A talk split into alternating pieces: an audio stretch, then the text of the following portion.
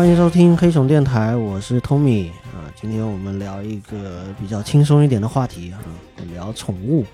那今天是也是七拼八凑啊，凑出了今天的这个阵容啊，非常强大。做个自我介绍，大家好，我是楚楚，好久不见。大家好，我是燕莹，平常呢也是在一家国企上班，然后中平常有空的时候最喜欢的就是这些小动物，从小就特别喜欢。但是呢，小时候家里条件不允许，父母不允许，所以说就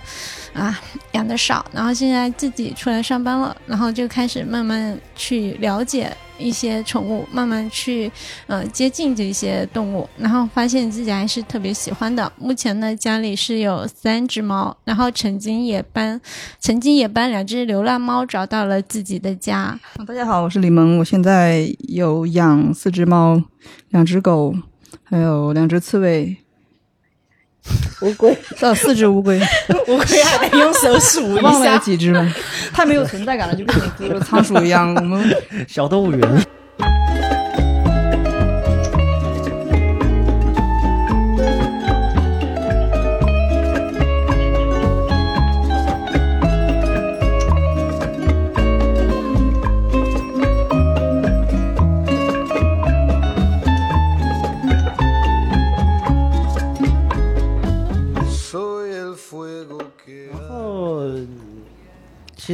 我最近也有一个关心的一个，就宠物方面关心的一个点，就是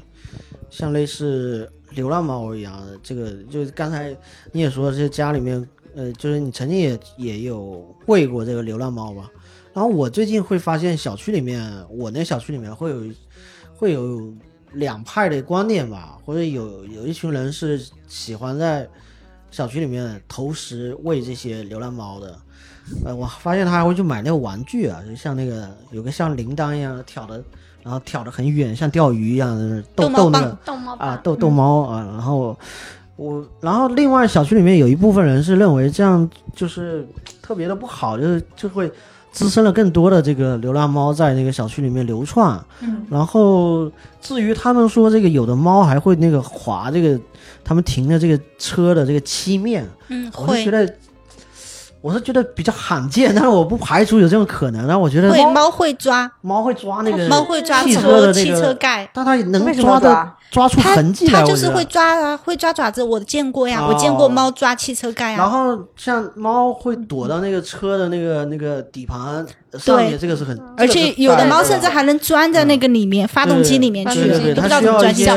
余温的那个时候刚刚好有有车的有些余温嘛，嗯，对，这个是但。但就是小区里面会有会有人说你这样应该怎么处理会比较好一点，然后我关心这个话题，然后我就去问了一下，像那个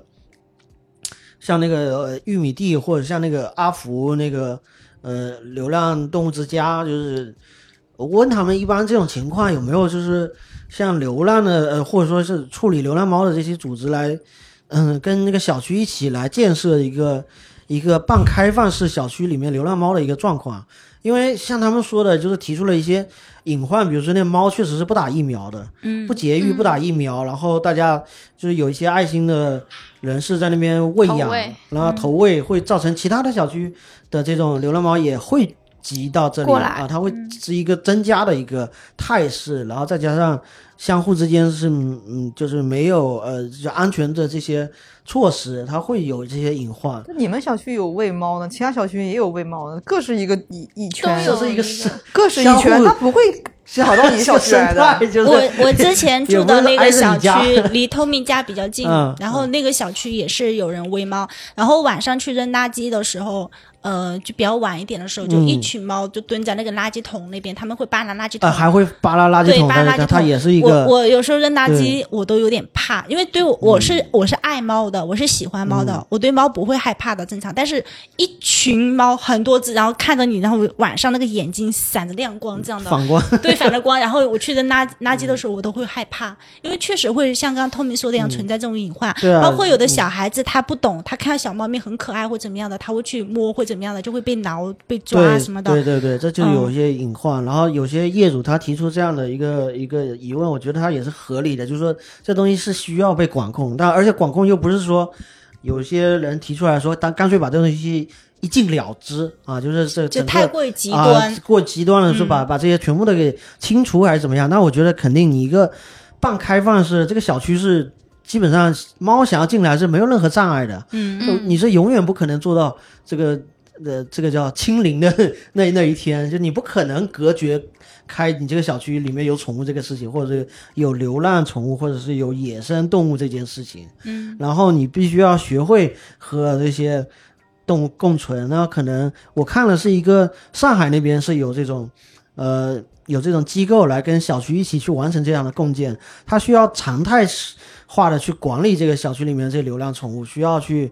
观察、长期的跟踪编号，然后节育，然后这个这个打疫苗，这些都得做。嗯。那这个东西，我首先考虑的这东西是需要费用去维持的，财力然后、人力、又需要财力、人力，有人有志愿者去盯着啊，哪怕外面第三方的志愿团队来做，他你也要有小区里面的人一起来配合嗯。完成，也不可能完全指望一个什么对一个就是个人的力量是有对个人的你要靠组织某一个组织去统一去做到这个事情对我我我相信这种问题应该在很多小区都是非常常见的，是就好像很还有业主会反映说猫多了之后，它会有那个叫春嘛，猫叫春对，晚上会嗯会。就是嗯噪音扰民嘛，就是大家会提出，我相信很多小区都是这样，只是说大家要么就是也管不了，干脆就就就就就放任不管，要么就是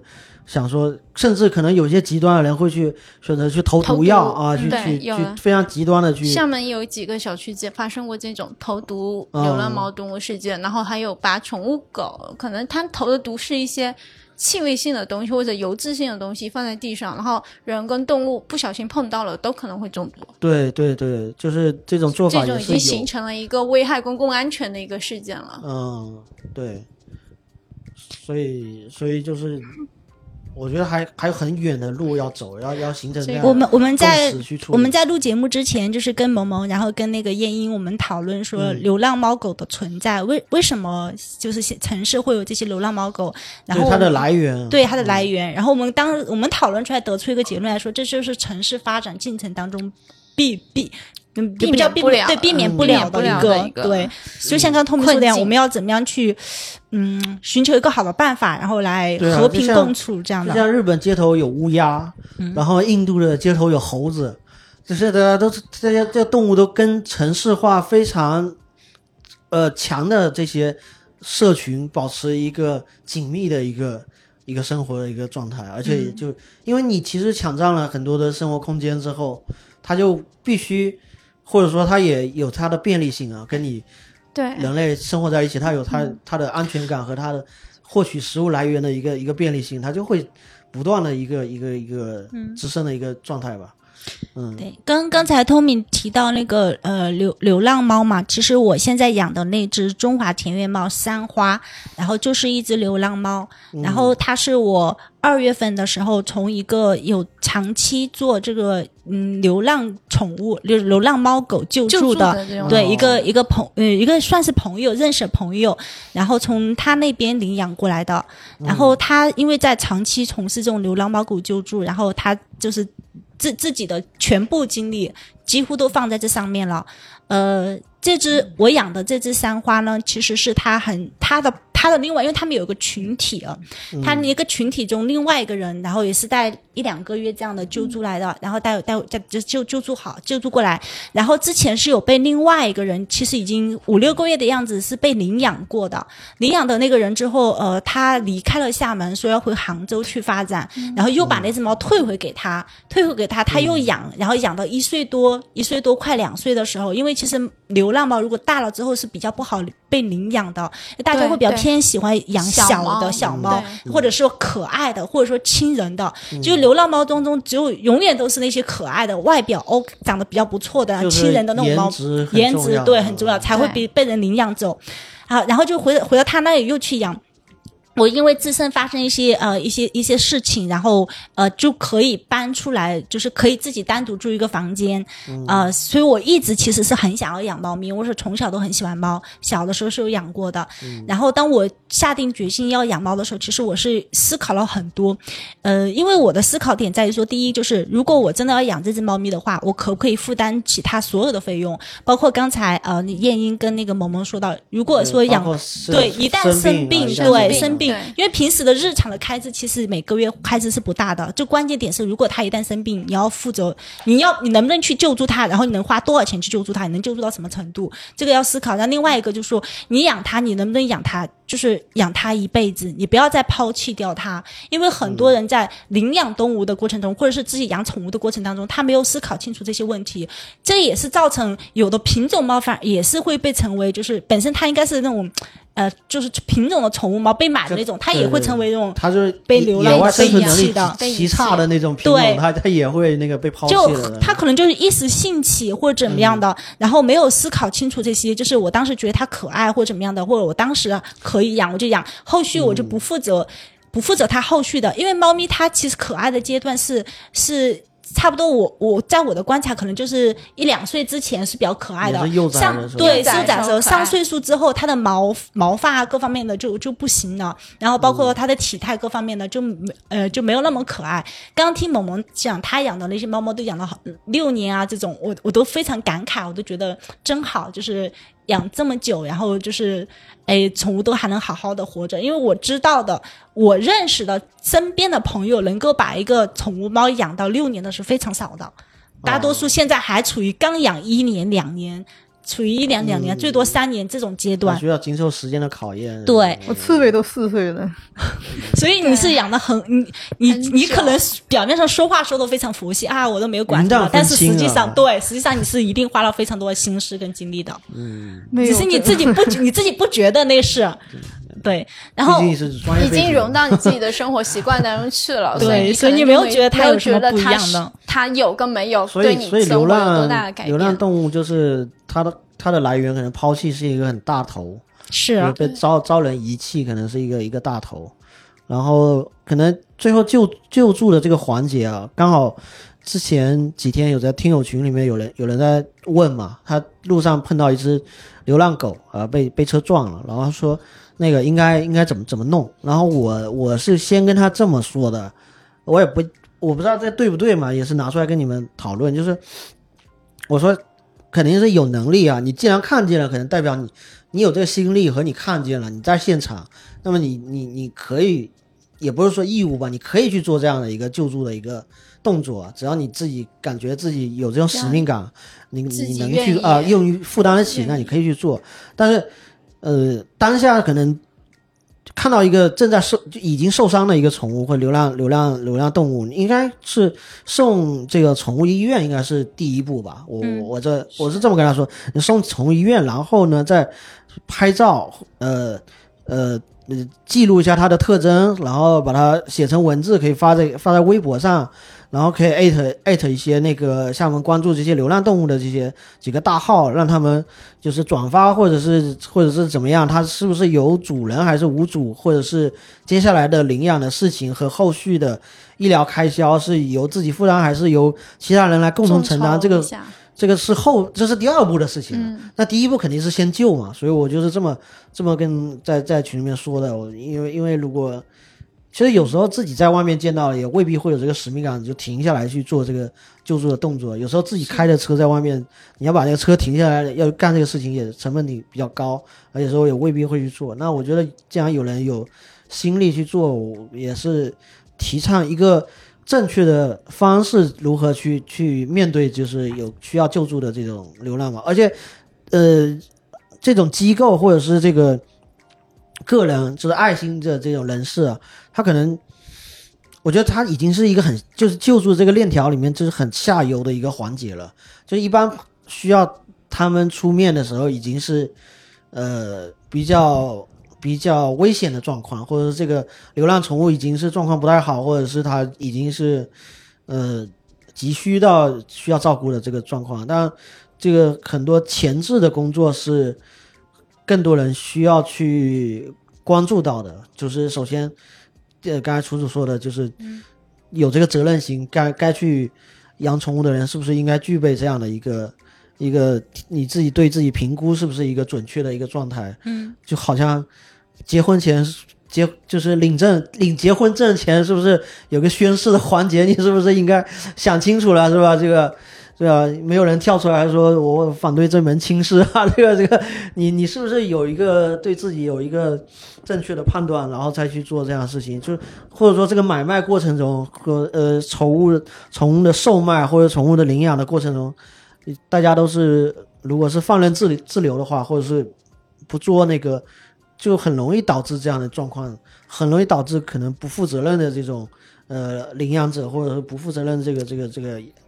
这个主人，我觉得不负领养，嗯，不负责任的领养者跟主人，就是是非常可恶的一件事情。嗯，因为宠物，我我在养我家猫咪的过程当中，就它的机会机会是被剥夺的，对，是的，是的。另外一个有更好更好的人归宿，归宿，对，那你更好的你抢走了这个归宿法，但是你又没有把它照顾好。对，那他真的是 应该被开开除去这个什么级？不弃养 是一个主人的一个最基本的一个要求。嗯嗯嗯，这个涉及到很多，有的人真的是。他不知道后面会发生什么事，他不知道他一弃养的后果就是这个主这个宠物就很可能直接面临的就是死亡。他可能或者心里存在侥幸，说我丢出去，说不定他自己也能活。但是实际上你丢出去，他几乎百分之九十就是面临就是一个死亡的后果，或者说要么在一到三个月之内死亡，要不然就是在一岁之内死亡。现在流浪的宠物当流浪的那些动物当中，能有百分之十被人类领养。或者说有一个家都是已经很幸运的事情了。大部分的流浪动物都是，呃，可能都活不过一两年。能说三年的，其实都是已经就是说，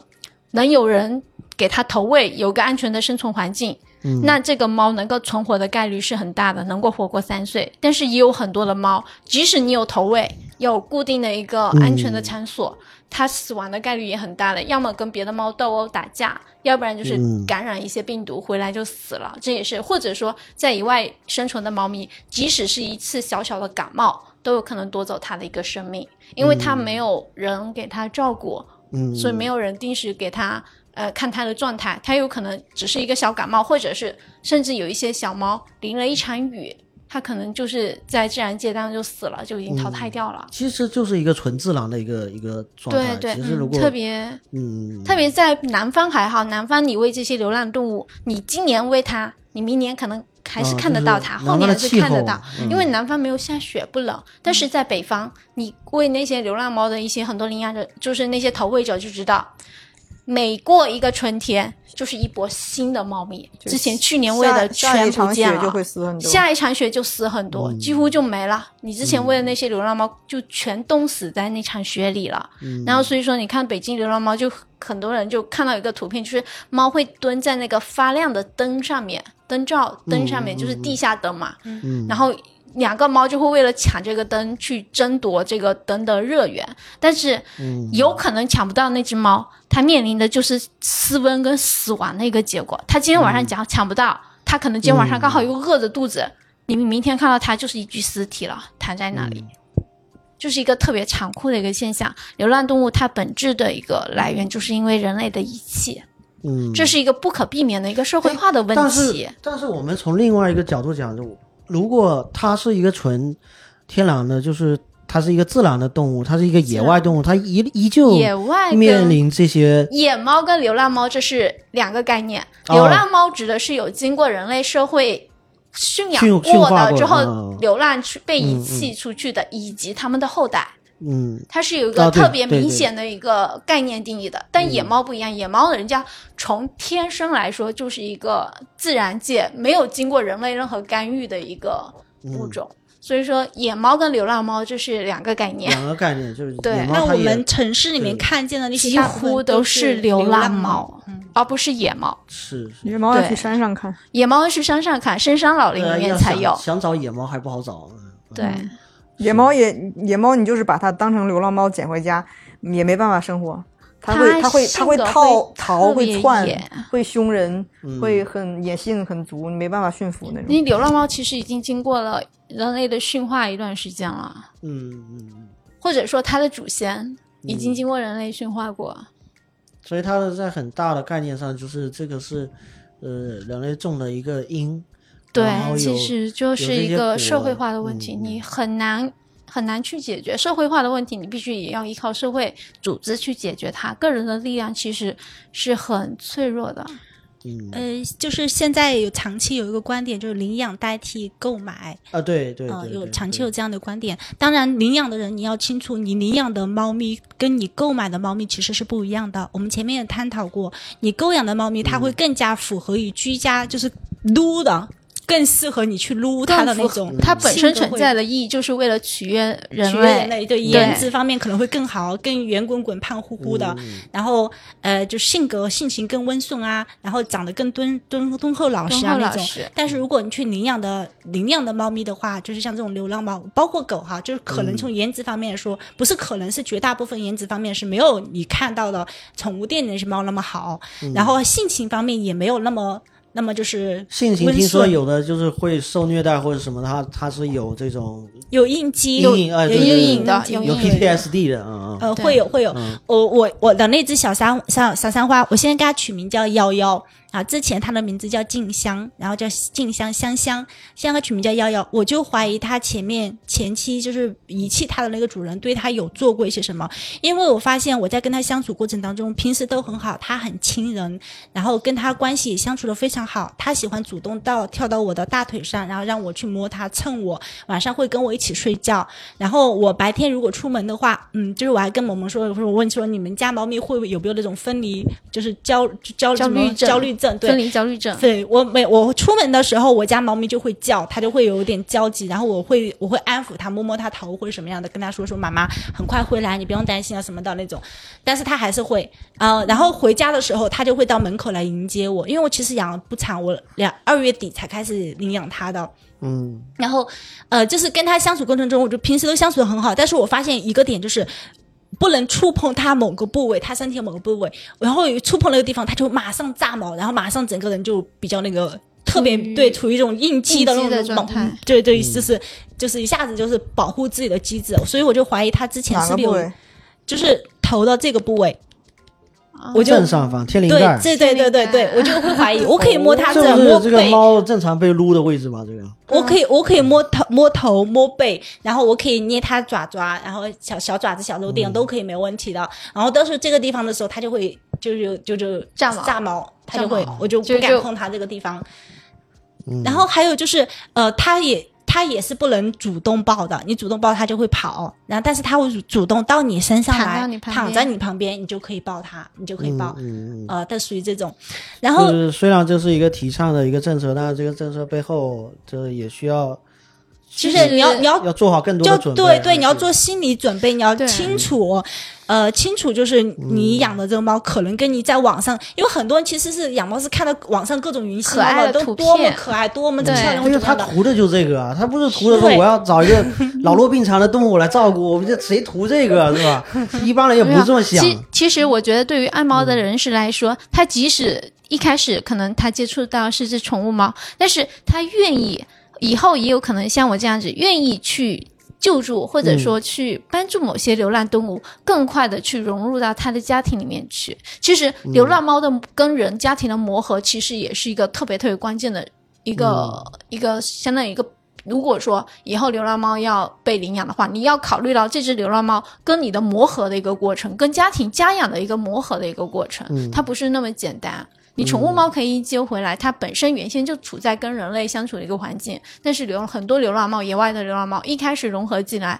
是需要有个过程的。但是我据我所知，就是很多流浪猫，就是比如说你之前它可能在野外没有那么亲人，很多流浪猫领养到家庭熟悉的家庭环境之后，它也会慢慢慢慢的跟你慢慢慢慢的亲近。嗯，它也是需要跟你建立一个这样子一个相互磨合的一个过程动。态的在进步的。对，它是动态进步的，就它就是甚至到以后，它可能就会慢慢丧失了它之前的流浪的能力了。就是有一种感觉，就是一种嗯心灵方面的交流，然后我们相互的信任，然后相互的治愈。我我在养我家猫咪的过程就会有这种，因为它带给了我，呃，带给除了它给了我一种就是回家的感觉，然后你会觉得说家里面有一个生命在等着你，而且那个生命是是有可以跟你互动的生命，因为我有养龟，我有养鱼，那我家龟还是可以互动，但是就是猫的互动是不一样的。鱼的互动比较短，鱼也可以互动鱼也互动几秒钟鱼也有分离焦虑，它只是 它只是表达的不是那么好，是吧？他是本来游半圈的，你看你要走的时候他游一圈了，他也表达了 非常焦虑。对你，你你就你就觉得你一天的疲惫，你在外面遇到任何事情，你回到家之后，有一个有一个生命在那里等着你，然后需要你去对它好，需要你怎样跟它相处，这是一个家的归属感。除了这以外，你回家的心情都对，会回家变得特别心情都会变得特别不一样。这是我家猫咪带给我的。然后，其实，在你情绪低谷的时候，它就在你旁边蹭一蹭你，或者喵喵叫几声，希望你去摸摸它，然后你整个人的那种状态一下子就是有治愈的效果，对有治愈的效果，心都化了。这个人类为什么需要那种？？对需要你觉得你家的猫能能感觉到你高兴或者是我觉得会，而且我总是觉得他能听懂我说话，因为我会跟他说话，然后我觉得他能听懂。呃，举个例子，例如说我就是会那个。呃，就是到卫生间去洗澡，或者是上厕所什么的。我家猫才开始，它就会外面会很着急，它就会。它我有在网上查过为什么会这样，因为我之前没养过不清楚，然后别人就说可能猫觉得那是个危险的场所，因为那是因为我我把它的猫砂也是放在浴室的嘛，放卫生间，它觉得那是个危险的场所，然后主人就是对猫而言，你把门一关，然后猫就觉得说主人消失掉了，可是它能闻到你的气味，死在里面。对它它会觉得你在里面发生什么一发发生什么样的事情，然后所以它就碰到什么危险，对，它会在外面心里碰到危他会担心你，它。外面会叫，一直挠门。我家猫开始就会这样，然后后面的时候我就跟它说：“我说妈妈只是进去洗漱，很快就出来，我给你开个小缝隙，然后让你能够看得到我。”然后他才开始的时候还会想办法通过那个缝隙进来，因为我洗澡水地上有水，有我怕水他那个爪子脚会脏，然后他又爬我床上去。嗯，我就没让他进来，然后才开始会这样。后面的时候，我几次都跟他讲说，说妈妈只是进去洗漱，很快就回来。我每次进去之后，我都会安抚他一下，跟他说说话。然后出来的时候，我就说，你看我是不是很快就回来？你不用担心。然后他真的到现在的话，他就能听懂了，他不会不会再像之前那样叫或挠门，但是他会乖乖的蹲在我的浴室门口等我，每次都会乖乖就等我。我进去的时候，他就乖乖蹲蹲在那里等我。然后我洗漱完之后，我一开门，每次一开门，他就在就看到他蹲在看着我门口对，所以你会觉得说你能就是这种感觉，就是觉得一种信赖，或者说你觉得说他能听懂你的话，一种心灵的感应。除了这个以外，呃，然后平时的时候，假如说我在，因为我我这个我的那个我的房间很小，我现在住的房间很小，然后卧室跟书桌是在一个地方，就是一块儿的。然后我在办公的时候，就是做一些事情、看书或怎么样的时候，他之前是不懂我在办公或看书，因为猫咪是不懂你在干嘛，它只是你知道你长期蹲在那个地方，然后它就可能一动不动一动不动，对，它可能就会过来，会会想看一下找你或怎么样之类的，对对对。然后有时候它就会叫唤啊或什么之类的，然后我呢就会有之前就会安抚一下它，就摸摸它呀什么的，然后就跟它说妈妈在看书，我说你先自己去玩一会儿，我待会儿再陪你。他真的能听懂。从此以后，我只要但凡坐在那里看书的时候，他就不会过来烦我，他最多就在我脚旁边，就是就是静静的蹲着，就就陪着我那种静静的蹲着。然后他自己觉得无聊了，他自己就去玩他的小玩具，因为我给他买了很多玩具。然后很多，我我 有没有一种人类幼崽的感觉？我我我朋友孩子养我朋友都是开发智力。我我朋以友都说后回家有人开灯哦，还有把把门打开，我觉得有的猫会啊，有的猫会开灯开开门对啊会啊会嗯训练，训练就对会啊。嗯，我后面再讲一我知道我个宠物训练的那个话题。然后然后那个就是我朋友都说，他说我都想做你养的这只猫了，然后就是你跟他倾注，你跟他倾注了感情，然后他就变得不一样了。这个时候我想到就是之前看《小王子》里面，应该是那只狐狸吧对小王子说的一句话，就是如果你大概意思就是说你驯化了我，然后我就怎么怎么样那种，就是你对他倾注感情，他就是不一样的。然后我对我家猫咪倾注感情，对我而言，我家猫咪就是我的，就是我的，我的亲人，我的，这不能说朋友，这是我的亲人，这是我的女儿，这是我的孩子。嗯，就就这种感觉，因为不然的话，你这回家就没人说话嘛。对，你现在就多了个人说话了。对，你你就你就你就很宠它。然后之前的时候养猫养猫之前，我也是开始不让它上床的，我就嫌它爪爪脏，有时候去挠了那个猫砂盆的那个猫砂，然后它就要跳到床上来或者怎么样的。我之前都嫌弃，那现在一点都不对，一点都不嫌弃，你上来吧。之前的时候我都只让它睡床脚，但现在它就它就可以睡在我脚旁边，睡在我。啊，睡在我肩枕头旁边，对我都让它陪我一起睡。然后还有个很神奇的点，就是我家猫咪它是属于晚上会催我睡觉，早上会催我起床。它这这个不是夸张哈，这是真的。晚上差不多到十一点的时候，它就会叫唤，然后叫就是如果那个时候我还在忙，它就会叫唤，我就看表就知道哦，它十一点多了，真的是很准的。然后猫的生物钟十一点是该蹦迪了。就别的蹦迪去，不想睡觉。我我领养出去有只猫跟它一样，对吧？会会叫你上床睡觉。对它，它会叫我上床睡觉。对，但当然，我我现在就是预防它晚上蹦迪，因为它之前晚上会蹦迪的。我预防它晚上蹦迪，我每天睡觉前会为它陪它玩了半小时以上，然后就陪它玩逗猫棒啊，陪它玩就是它喜欢的一些其他小玩具啊什么的。然 后就就陪他玩半小时，半小时以上，然后就把他精力给消耗掉了。然后的时候，我睡觉之前，然后就就就是。我原来以为猫是不用管的一种动物啊。没有，那就是我，那是我。因 为他家猫多，你知道吗？可以猫之间相互玩，就可以不用管你了。这猫相互之间也也也不怎么玩。那我我对它，我养我跟猫的关系可能跟它跟猫的关系不一样。它对猫可能像养一个孩子。嗯。那我跟猫的关系可能是室友。啊，共同存在的，嗯，共同存在，我们是共用一个空间，共用一个空间。呃，只是说这个室友可能会比较黏我，我在哪个空间，他们就在。他不交房租的，房租都你交。一般一般你在哪，猫就会跟着你到哪里，对不对？嗯，呃，除了那只布偶，除了那只布偶，那其他猫都会跟着你，那就说明这其实就是猫喜欢你一种表现，它不会跟不喜欢的人待在一那肯定是我喂养它呀，对，它不喜欢我，它饿死去。人 类幼崽也是这样，看上去好像很可爱，很这那个，实际上。因为你作为父母来说，你对他有生杀大权，他作为生物性的本能，他是要求生的，就是。他要听懂你的语言，就是小孩子学说话嘛。然后他有些行为习惯，他为什么会掌握这些技能？是因为他想活下去，他 不是要。这是一种基刻 在基因里面的对，这是一种本能，就是我我得听明白这个两个大人在说什么，不然以后我得我不知道他们什么时候给我送吃的，对，有这么焦虑的，才会才会激激活他这个去学学习东西啊。就是这生物都是有很共通的地方，嗯，有圣杀大权嘛。那我那我回家，嗯，那你们有听过那种不会跟猫说话？你们有听过那种都市传说？就是说那个，就是你们睡觉的时候，那猫都在盯着你看，你到底能不能醒过来？呃，有听过，就是就如果你醒不过来，我这猫就及早做做打算。我除了听过，我还见过。我有有次好几次，就是可能早上就是那种突然醒，睁眼，它就这么近看着我。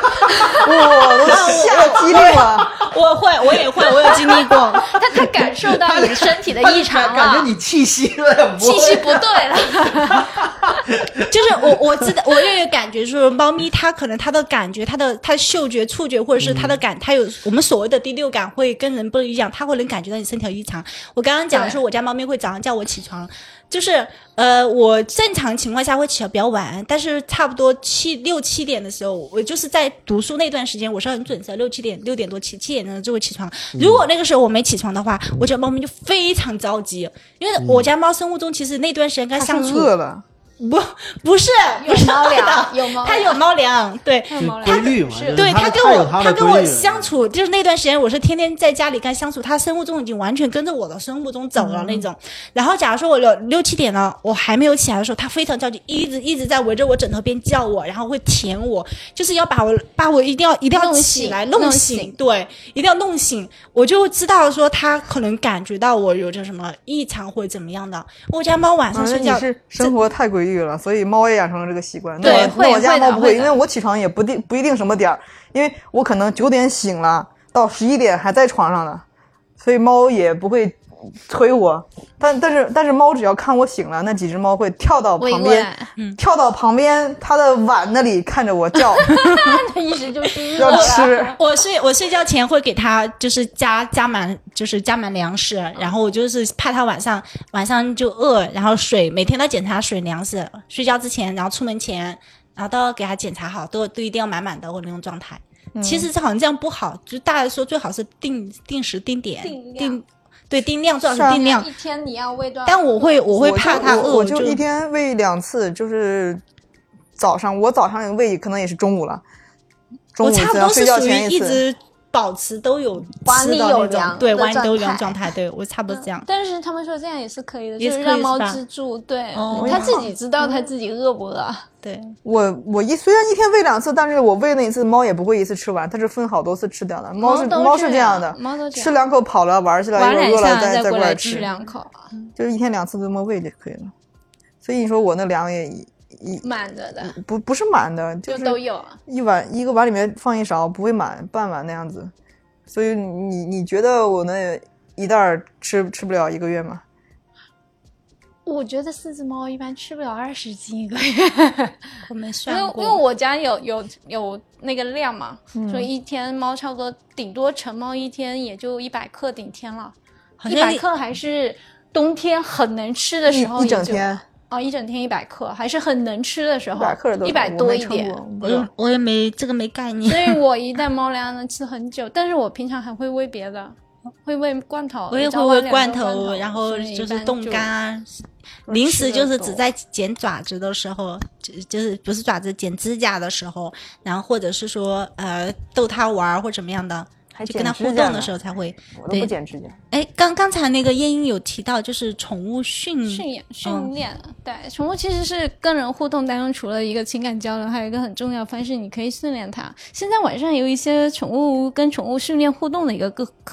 的课程，然后他训练师也说，一般来说哈，宠物会跟谁训练它，就会跟谁的感情会更好。就是如果你家里有好几口人，那谁训它，它跟谁的感情就最好，因为你跟它交流互动是最多的。猫其实其实猫其实不是说它怎么都不懂，你跟它下指令，它其实是会思考。哎，你跟我下的是什么指令啊？上一次这个指令做对的是什么时候啊？猫也可以这样，可以。像你是，我以为没有见过见过。专专业宠物训练的人没有见过，猫都可以这样，只要是个动物，只要是个动物，它有脑子，鸡都可以，鸟也可以，蟑螂、蚂蚁都可以。对。然后我们现在先，我在训我家猫，然后晚上有那些课程，我大概有训了一下，它现在会这个意思，就是伸出我的食指，然后在它面前，然后它就知道，嗯，这是就是猫第一个反应是会去碰嘛，鼻子去闻，猫的嗅觉其实是猫。在外界感知当中最重要的一个因素，就是我伸出手食指，它就会懂得，嗯，它要用鼻子去碰一下我这个食指，然后就会给一个奖励。然后我现在是会碰鼻，然后会坐下，就是你跟它叫它妈猫过来，然后我说坐，然后给它个手势，然后它就会坐下。然后还有一些猫就是学到后面握手，然后转圈儿。躺下，狗狗嘛？就是对对，是一样的，跟训狗方式差不多。然后还有跟随，你手在哪儿，它看着你的手，然后你让它跟着你走，嗯，这些都会的。其实猫也是很聪明的，只是说它愿不愿意学，它懂。它有时候你的指令如果发出去了，没有奖励给它。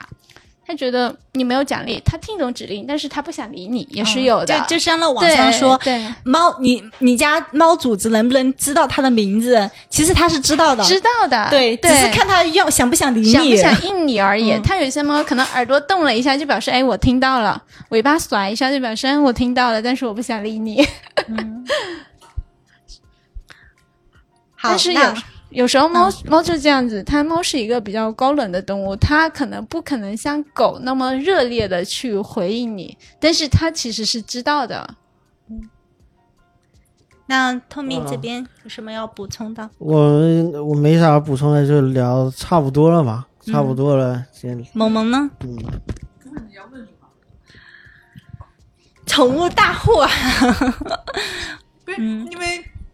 我可能太习以为常。嗯，对，跟宠物发生的事情了嗯所以你要问我有什么有趣事情，我想不出来。可能你你可能是我觉得很普通的事情，我一说出来，别人哇怎么这么好好玩，这么好笑？嗯对，因为我太习以为常了，就是因为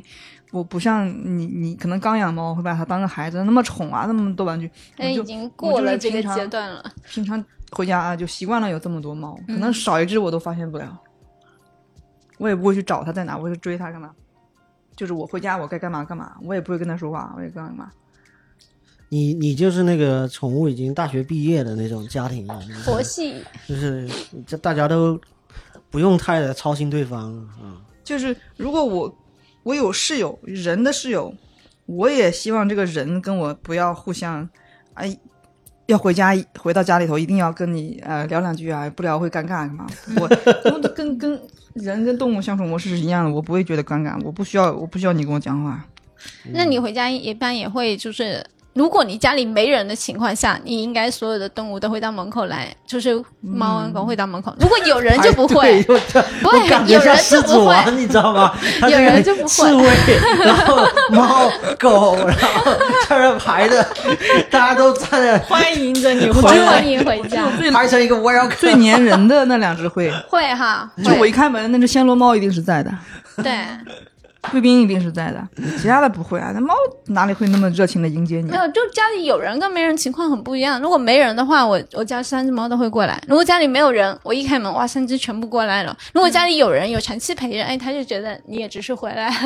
嗯就就谁谁在家里没人的时候，第一个进来，一般动物都会去迎接它。对我回家的时候，我家猫咪会迎接我。对，其实现在城市养宠物是一个嗯普遍并且非常呃怎么说呢，非常受欢迎的一件事情。然后大部分的宠物城市养的可能就是选择猫会跟狗会比较多一些，所以我们今天谈论的也是猫跟狗的话题也会比较多一些。呃，然后比较就是少少养少见的那些宠物呢，可能呃养的会更少一些。然后应运而生的，我们前面有谈论到，就是这个宠物医院的一个兴起，然后以及宠物医院的一个规范化，然后包括说呃流浪猫狗的救助，然后还有就是呃我们在跟宠物相处的过程当中。遇到的一些各种事情，我现在就是想，呃，就是怎么说归归结一个表达方式，就是觉得说，嗯，虽然宠物能够给我们带来非常多的，就是对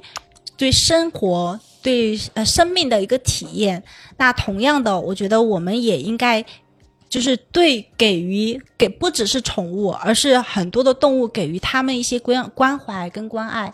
就像我前面提到的，你要如果你真的要养一个宠物的话，你要做好一个心理心理准备，就你要跟它的呃，一个是你是否能够负担得起啊，就是养它的这些花的这些时间精力以及说费用。因为我之前就是在领养我家幺幺之前呢，厦门是有比较多的那种呃做的规模会比较大一些的那种，就是宠物的领养的那种渠道。然后其中有一个是叫好像叫宠物领养日，如果我没记错的话。对，在有一些商场这些都会举办，每隔一段时间，一般会在周末啊举办一个这种大型的领养活动，然后大家就可以到现场去看一下这些目前那些待领养的这些猫狗宠物。嗯，然后他们也是算会严格筛选的，他们会筛选，就是会问你一些问题，例如说啊是否工作稳定，有没有固定收入，然后会问你你跟你家猫或狗或者是什么吃的是什么样的猫粮跟狗粮，它其实来判断你。就是对宠物的养的一个程度，你是随便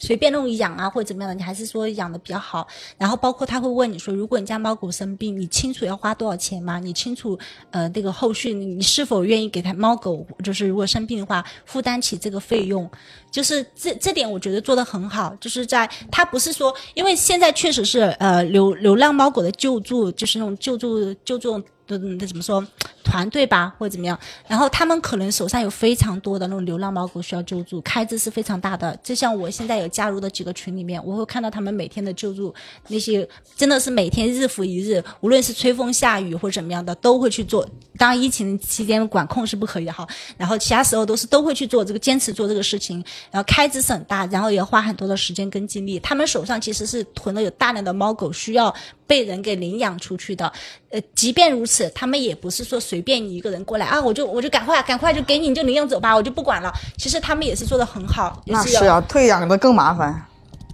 对，很多领养了回来再退回来。对。就如果大家有这种想领那个想养宠物的话，那我们现在还是比较推崇这个以领养代替购买的这个理念。这样子呢，你其实拯救的不仅仅说是一只动物，你拯救的就是它一个后半辈子，真的。嗯，好，我们差不多，那就收个尾吧。嗯。对对是的，他已经总结完了。好，总结的好，鼓掌。嗯，鼓掌。嗯，那我们就先聊这么多吧。然后关于宠物的话题，以后有大家看一下评论吧，看看有没有这个对于这个话题有什么感兴趣的点，未来我们再展开单点去聊啊。然后今天就先聊到这里，感谢大家参加。嗯，好，再见，再见，拜拜。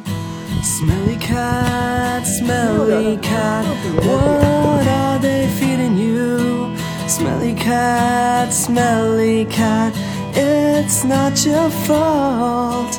They won't take you to the vet. You're obviously not their favorite pet. Smelly cat, smelly cat, what are they feeding you? Smelly cat, smelly cat, it's not your fault.